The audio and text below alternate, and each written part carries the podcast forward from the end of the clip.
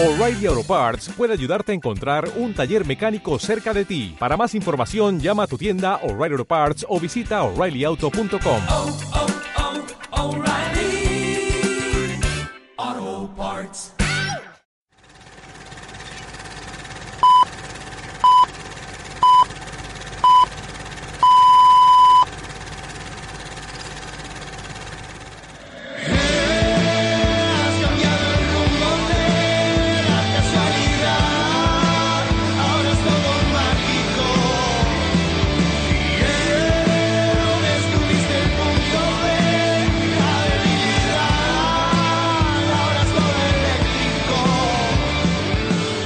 grave, políticamente, no es que por las calles de Madrid se pasee un autobús con el título No es violencia de género, es violencia doméstica. Stop feminazis. Lo grave es la apelación, no tanto a Abascal o incluso a Casado, que es más esperable, sino ya también a ese supuesto centro, a Rivera. Lo grave vino ya con las elecciones andaluzas y los pactos. Lo grave es que Vox, sin gobernar, ya gobernaba los principales partidos de la derecha.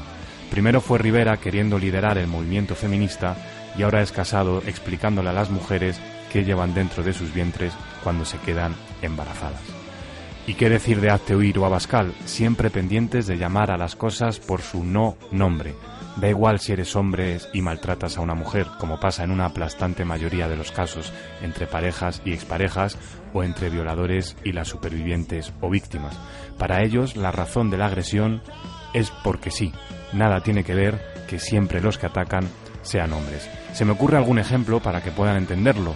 No sé, ¿la violencia de una guerra es solo violencia como otra cualquiera? ¿O el terrorismo?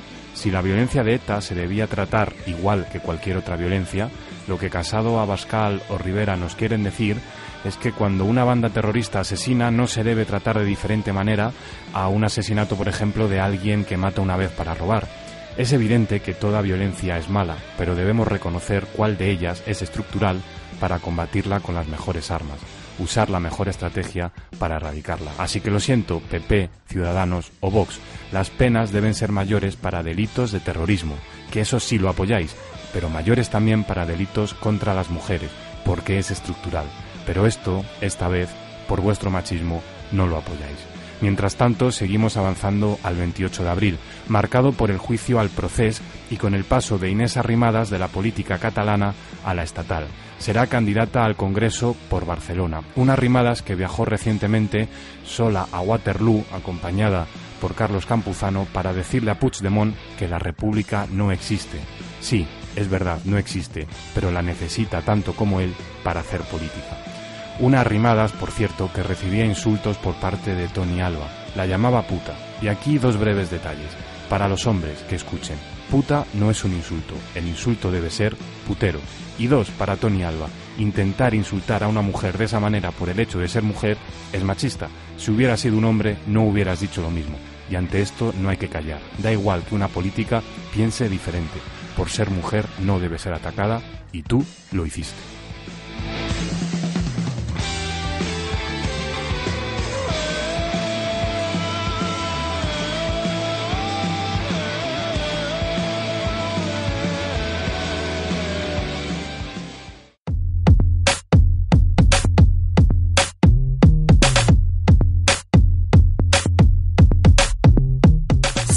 Twitter en arroba no solo verde. También puedes comentar lo que quieras con el hashtag Insostenible Podcast o en nuestra dirección de correo electrónico insosteniblepodcast.gmail.com.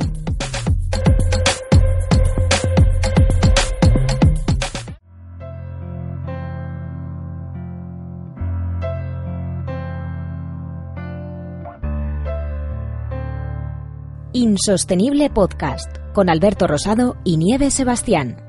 Observa desde el pudor, es frágil algo animal, nacida. Bienvenidos y bienvenidas a Insostenible Podcast. Hoy es lunes 4 de marzo y este es el sexto capítulo de la temporada. Como siempre, muchas gracias a todas y todos los que nos escucháis.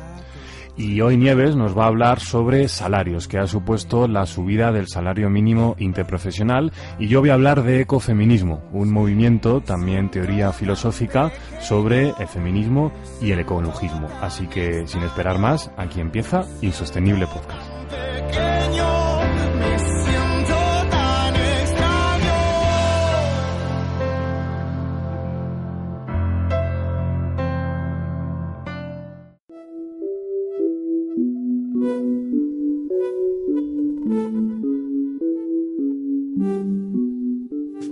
Ecopolítica es un think tank ecosocial que apoya este programa, Insostenible Podcast. Su último libro se titula La Cuarta Revolución Industrial desde una mirada ecosocial. Entra en ecopolítica.org para más información.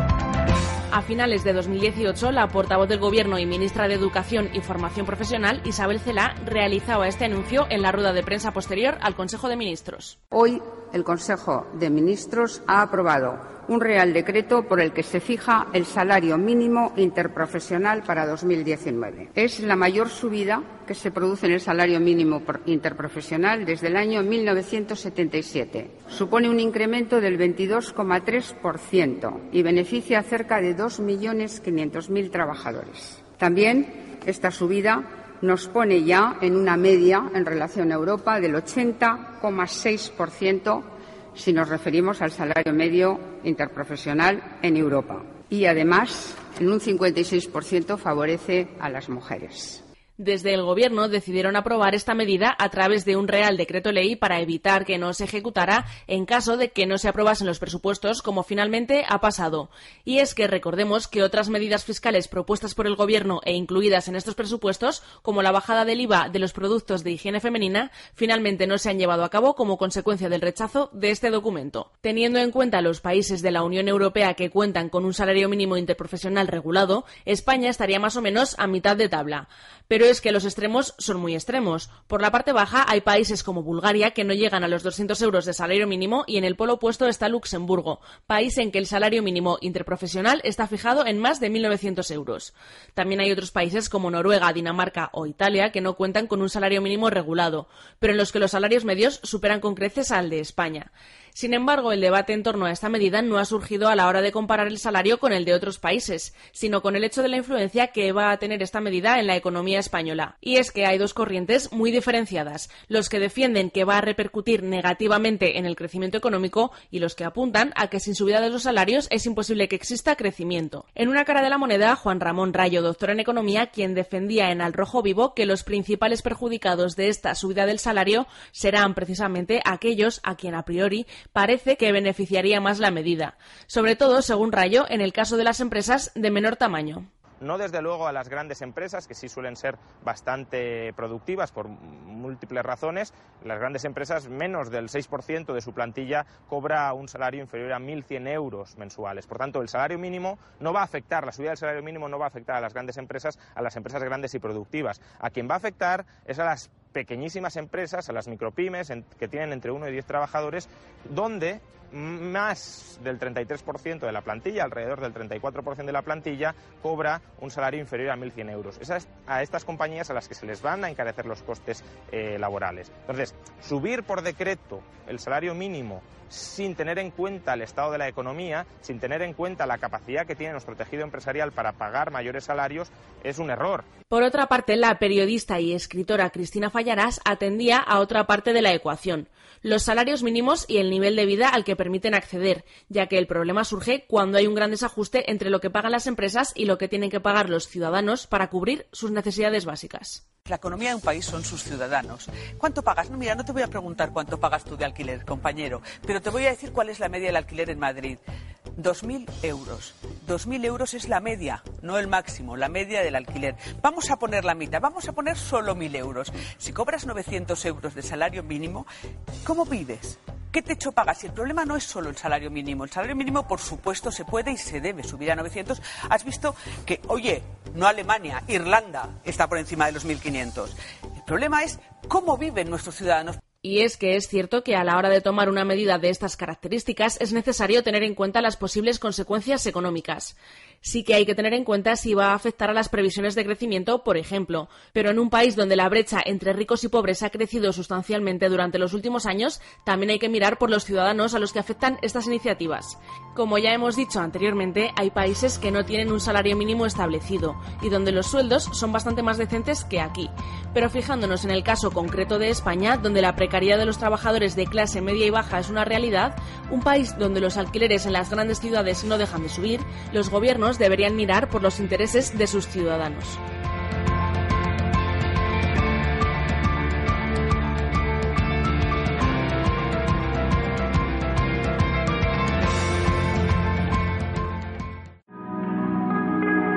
Infolibre es un diario digital que solo depende de sus lectores. Por eso, no aceptamos financiación opaca que condicione nuestro compromiso con la información.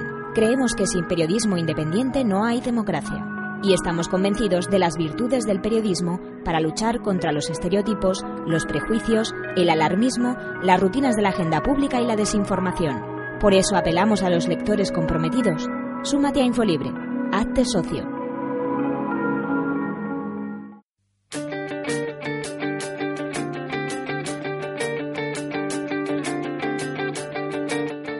Estamos a las puertas del 8 de marzo y hoy quería hablar de ecofeminismo, ese movimiento político y también teórico que vincula la explotación de la naturaleza con la explotación de las mujeres y viceversa, y que exige además que sea cual sea la salida hacia la justicia social, no se puede quedar atrás ningún tipo de dominación. Si la revolución será feminista o no será, tendrá que ser también ecologista o no será. El término fue creado por la ecofeminista francesa François Dubon en 1974. Fue escritora y además muy fructífera con decenas de libros, novelas, ensayos, poemas, biografías, etc. Y aprovechando que escribió tantos libros, quería yo hoy recomendaros algunos que tuvieran que ver con el ecofeminismo que yo mismo he podido leer y que creo que para las personas que escuchéis este podcast y queráis profundizar os va a servir de mucho, porque son además de muy pedagógicos, pues tienen bastante rigor. El primero de todos se titula Ecofeminismo para otro mundo posible de la gran referente ecofeminista aquí en España, pero también en otros lugares del mundo, que se llama Alicia Puleo, profesora de Filosofía Moral y Política en la Universidad de Valladolid. Otro libro muy interesante, La ética animal, de Angélica Velasco, que procede de la misma Universidad de Valladolid. Otro que ya sale de nuestras fronteras, Ecofeminismo, Teoría, Crítica y Perspectivas, de María Mies, socióloga alemana, y Vandana Shiva, filósofa india. Para ir un poquito más atrás, em, otro que se llama, está en inglés, pero en español la traducción sería Feminismo y la dominación de la naturaleza, de Val Plumwood. Em, Plumwood se escribe Plum, W-O-O-D. Este sería uno de los comienzos del ecofeminismo teórico que em, aquí en el podcast vamos ahora a desarrollar con dualidad de pares, etcétera, pero que ahora, ahora comienzo a intentar explicarlo. Porque por último quería recomendaros dos más que, bueno, uno no es tanto sobre teoría ecofeminista, que es Vida y Muerte de Petra Kelly, escrito por Sara Parkin y editado en España por Clave Intelectual y ecopolítica. Es una mm, Petra Kelly es una de las primeras ecofeministas en la política institucional. Ella es alemana y con una vida apasionante de la que se puede aprender muchísimo. Recomiendo mucho esta biografía de, de Petra Kelly, ya digo, editado por clave intelectual y por ecopolítica, que es el think tank que apoya también este podcast.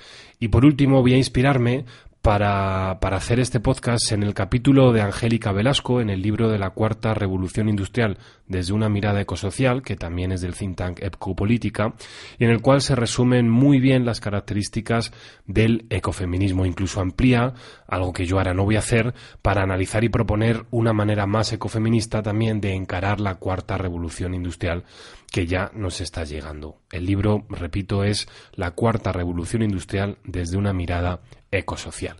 Pero bueno, Vamos a ir al grano sin más, sin más preámbulos.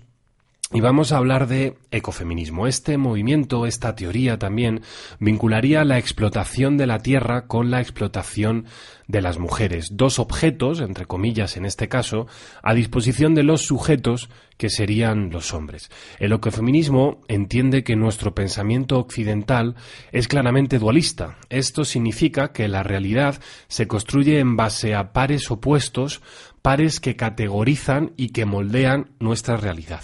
El ejemplo más clásico sería el mundo de las ideas y el mundo sensible del filósofo griego Platón, dos conceptos opuestos y a través de los cuales se construía el pensamiento en la época griega, pero que además con el paso de los años mucho ha quedado de esa manera de ver el mundo que es la construcción del pensamiento dualista, es decir, por pares. Y voy a poner ahora algunos ejemplos de rigurosa actualidad para entender qué significa esto de la construcción del mundo a través de pares, a través del pensamiento dualista. Por ejemplo, cuando hablamos de mujer, pensamos que su opuesto es el hombre. Cuando hablamos de naturaleza, su opuesto es la cultura. Cuando hablamos de la emoción, su opuesto es la razón. Cuando hablamos de cuerpo, el par opuesto sería, por ejemplo, la mente. Cuando hablamos del animal, el opuesto sería el ser humano. O cuando hablamos de lo privado, el opuesto sería público. Si pensamos bien, este sistema dualista, además, es un sistema de dominación. Es decir, uno de los pares se considera superior al otro y por tanto legitima su dominación. Vamos a poner algunos ejemplos de esto para que se pueda entender mejor. Si decimos que lo humano se contrapone a lo animal, esto significa, por ejemplo, que todos los animales están ahí para satisfacer los deseos humanos. Vamos a poner como ejemplo cualquier espacio ocioso en el que los animales son parte del espectáculo. Podría ser el circo con animales, los zoos o los toros. Son lugares donde los animales están considerados objetos al capricho y deseo del ser humano para nuestro divertimento. Es decir, simbólicamente hay un escalón de diferencia entre el concepto de ser humano y el concepto de animal que está por debajo. Simplemente para pasárnoslo bien, legitimamos la explotación, la tortura, encerrar a los animales, incluso el asesinato, como es el caso de la tauromaquia. Otro ejemplo sería, dentro de los animales, la nutrición, la alimentación. Y sin querer entrar en este tema porque va a ser mucho más polémico, al menos una reflexión. Por el hecho de que los animales tienen una categoría inferior, nos planteamos, y de hecho lo hacemos, poder comérnoslo, poder matarlos para comerlos. Algo que no pasaría, por ejemplo, en caso de necesidades nutricionales entre diferentes seres humanos.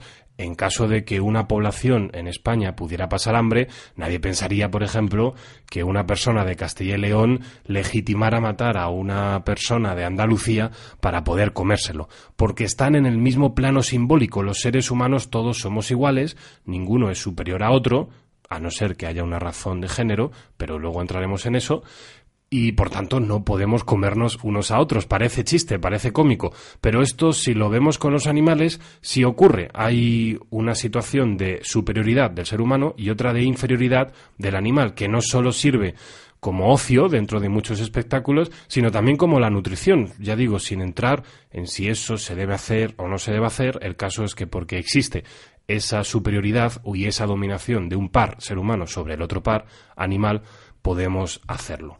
Vamos a poner otro ejemplo ahí que sería el par de cultura y naturaleza. Cultura, que sería el par dominador, se puede entender como ciencia, como tecnología, como economía, cultura relativa pues al ser humano y la naturaleza, bosques, ríos, montañas, etc.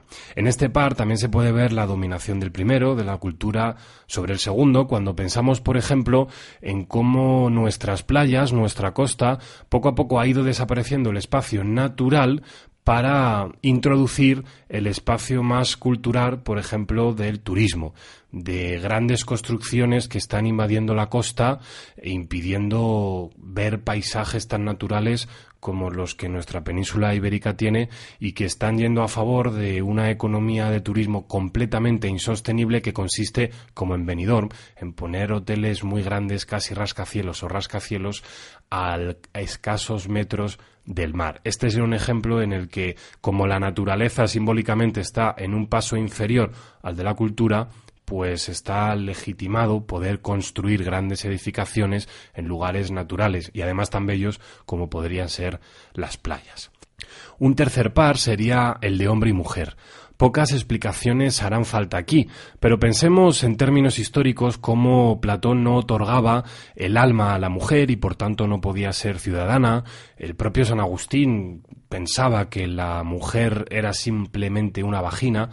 Eh, para Kant la mujer era perfecta, pero no era sublime como sí podía ser el hombre, y en tiempos actuales y hace no tanto tiempo las mujeres no podían votar, no podían conducir, no podían tener propiedad privada y una serie de derechos civiles y políticos que hoy en día serían prácticamente incuestionables, aunque sí se cuestionan. En cualquier caso, simbólicamente el patriarcado lo que viene a decirnos es que el hombre es superior a la mujer y por tanto su dominación para que la mujer esté al servicio de los y caprichos del hombre sería una práctica de lo más normal.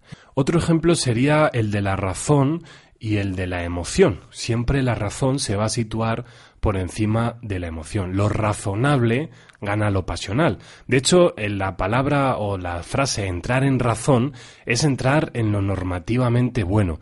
Muchas veces escuchamos a los políticos decir, bueno, esto es lo razonable, como si fuera lo mejor, y ninguno dice, bueno, creo que esto es claramente lo pasional, lo emocional, ¿no? Como si fuera algo bueno. Nunca es así, es al revés. De hecho, se usan los sentimientos en nuestra sociedad como debilidad y la razón como la fuerza mayor. Simbólicamente, lo racional superará siempre a lo emocional. De la misma manera, y por poner otro ejemplo, la mente va a ser superior en este sistema de pares dualista sobre el cuerpo. Ya desde la tradición estoica, que ha sido muy cristianizada, eh, se decía que la mente debe dominar al cuerpo para no crear en excesos y pecados como si la mente fuera un ente propio, a lo Descartes, que pudiera dominar el cuerpo, porque el cuerpo solo puede traer cosas malas. Bueno, y así se podrían poner ejemplos con cada uno de los pares, que guardan esa relación de dominación, de tal manera que la realidad se construye legitimando una opresión de uno sobre el otro. Pero es más, si ponemos la lupa sobre estas relaciones de dominación, observamos también que los pares opresores o si no, los pares oprimidos también coinciden con el resto. Es decir, los pares de hombre, cultura, humano, razón, mente, son los pares que oprimen precisamente al resto de pares, a la mujer, naturaleza, animal, emoción, cuerpo, etc.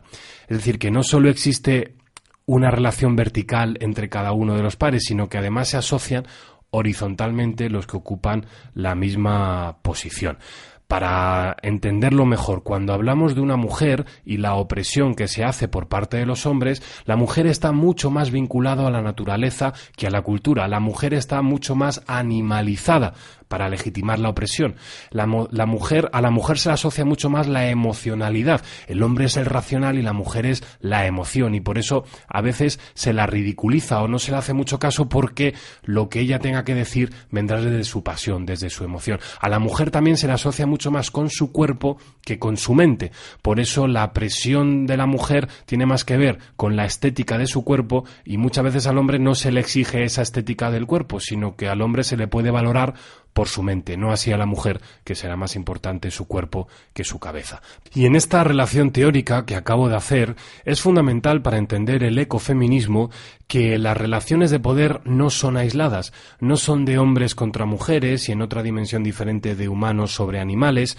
El ecofeminismo intenta poner encima de la mesa que las dominaciones se ayudan unas a otras y que cuando se legitima poder destruir una playa natural, a la vez como parte de ese pensamiento simbólico, como parte estructural de la violencia ejercida contra numerosos colectivos o realidades, se permite la dominación también del otro sexo, de otras especies animales o de otros espacios naturales. Las ideas ecofeministas, teniendo dentro del movimiento también debates diversos, al final por lo que apuestan es por cambios estructurales en la manera de pensar y de actuar. Cambios estructurales en todas las sociedades desde la descentralización del poder, desde el pacifismo, desde la transparencia, desde la profundización democrática, desde un principio también de precaución en lo relativo a la ciencia, que por cierto, y añado aquí algo que creo muy interesante, el ecofeminismo no sería un movimiento tecnófobo, pero tampoco tecnólatra. La tecnología no va a resolver los problemas del mundo porque su origen fundamentalmente es social. Un ejemplo que puedo poner aquí, que creo que es bastante polémico, es el del arroz dorado. Y voy a intentar explicar un poco mi opinión, pero también creo apoyado en los fundamentos del ecofeminismo. No sé si alguno recordará, recordará haber escuchado, en el año 2000 hubo un artículo publicado en la revista Science que explicaba mm, la biotecnología detrás del arroz dorado, es decir, un avance tecnocientífico de un arroz que estaba, había sido modificado genéticamente y que hacía que la vitamina A se sintetizara muchísimo mejor y pudiera aportar nutricionalmente mucho más que el arroz convencional. El objetivo sería que pudiera llegar a países con problemas nutricionales derivados de la carencia de esta vitamina que estaba asociada a problemas muy graves de vista o incluso ceguera. ¿Qué tengo que decir ante esto? Bueno, que la idea es fantástica, es una idea que proviene de la ciencia, de la tecnología pero y además parece que liberaron la patente, así que no tiene que ver con cuestiones de dinero ni de grandes empresas. Liberaron la patente para que se pudiera usar en países con emergencia humanitaria a través de diferentes ONGs, etcétera. Hubo una ONG que se opuso a eso, era Greenpeace, y de ahí de ahí vino la polémica. Pero la pregunta que me gustaría hacerme desde el ecofeminismo y que reflexionáramos es si el problema del hambre en el mundo o de los déficits nutricionales tiene que ver con que no sabemos producir suficiente comida. En Europa no hay arroz dorado y no tenemos problemas. Podemos comer bien, variado, suficiente. De hecho, es al contrario, en Europa tenemos sobrepeso. Si otros países no pueden hacer lo mismo, el problema no es que no haya allí un arroz dorado, es que hay desigualdades estructurales que empobrecen muchos países, condenando a su gente a pasar hambre. Y ya digo que si este fuera un parche para que algunas personas pudieran mejorar su calidad de vida, pues bienvenido sea, pero que no se utilice la tecnología, que no se utilice en este caso el arroz dorado para tapar el problema de fondo, que son los datos además que dice la ONU, que es que casi 800 millones de personas en el mundo no tienen suficientes alimentos para llevar una vida saludable y activa. Esto es casi uno de cada nueve personas en la Tierra. A la vez, el dato es estremecedor. Un tercio de los alimentos se desperdicia. 1.300 millones de toneladas al año de alimentos son desperdiciados por el ser humano. Es decir, el debate no se debe poner sobre si el arroz transgénico, el arroz dorado, es bueno o no nutricionalmente. Creo que no hay duda al respecto, sino en ser conscientes de cuál es el verdadero problema, que es la desigualdad estructural del mundo. No es un problema de falta de alimentos, es un problema de empobrecer países y condenarlos al hambre. Y creo que ahí debe estar el debate y el ecofeminismo diría algo así. No es que tenemos que apostar tanto o todo a la tecnología. Si el problema es la desigualdad, atejémosla, atajémosla desde la política, desde el acuerdo, desde la empatía, desde los derechos humanos. Pongo otro ejemplo que leía en un libro recientemente, que es el de la lavadora y tiene que ver con la ciencia, la tecnología y creo el ecofeminismo. Este electrodoméstico fue una revolución de origen tecnológico, ya digo, un gran avance y que, bajo algunas miradas, parece que fue una salvación para las mujeres. Es decir, toda la ropa que tenían que lavar a mano de repente lo hacía una máquina y así ellas estaban mucho más liberadas. Este tecnooptimismo se cruza en este caso con el machismo, porque el problema de las mujeres no es que tuvieran que lavar a mano y que gracias a la lavadora ya no lo hacían y por tanto la tecnología las salvó. No, el problema de raíz es que eran ellas las que tenían que lavar a mano o eran ellas, en último caso, las que tenían que lavar. Es decir, no había un reparto equitativo justo de las tareas del hogar, sino que eran ellas y siguen siendo, de hecho, las que tienen la mayor carga de cuidados y de limpieza en todos los países del mundo. Por esto la tecnología no ayuda a resolver el problema, porque el problema no era si ellas tardaban mucho o poco tiempo en lavar, y esto es lo que creo que a veces parece que la tecnología quiere esconder. Si con la lavadora ya no hay que lavar a mano, pues se acabó el problema. Y no, el problema se sitúa dando un pasito más atrás, y es preguntarse quién debe hacer las tareas domésticas y por qué la sociedad cree que deben hacerlo las mujeres. Y ya para concluir diré que este movimiento que une el ecologismo y el feminismo, sobre todo lo que intenta es dar una respuesta a muchas preguntas sobre por qué la explotación siempre va de la mano hacia los mismos lados, hacia los animales, hacia la naturaleza, hacia las mujeres, hacia países empobrecidos, etc. Una explicación que creo que nos hace mucho más críticos, nos hace avanzar y que pone encima de la mesa que ninguna lucha está aislada, que la explotación, sea quien sea y venga de donde venga, es mala, tiene muchas similitudes y debe erradicarse juntando fuerzas.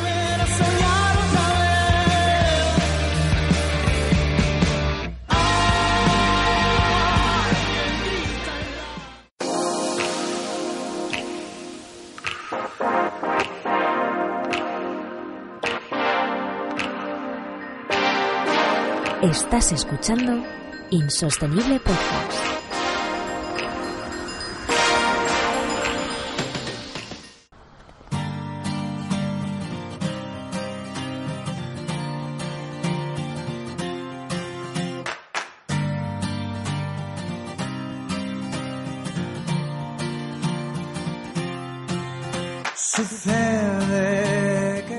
Final de este capítulo, no sin antes anunciar que esta semana hay Insostenible Podcast por partida doble.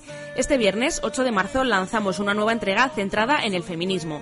Y como siempre, recordaros las vías de comunicación que tenéis con nosotros, a través del correo electrónico con la dirección insosteniblepodcast.gmail.com y en Twitter podéis encontrarnos en la cuenta arroba no solo verde o a través del hashtag insosteniblepodcast. Y como siempre decimos, nos vemos, nos escuchamos, esta vez, como ha dicho Nieves, el próximo 8 de marzo viernes, aquí, en Insostenible Podcast.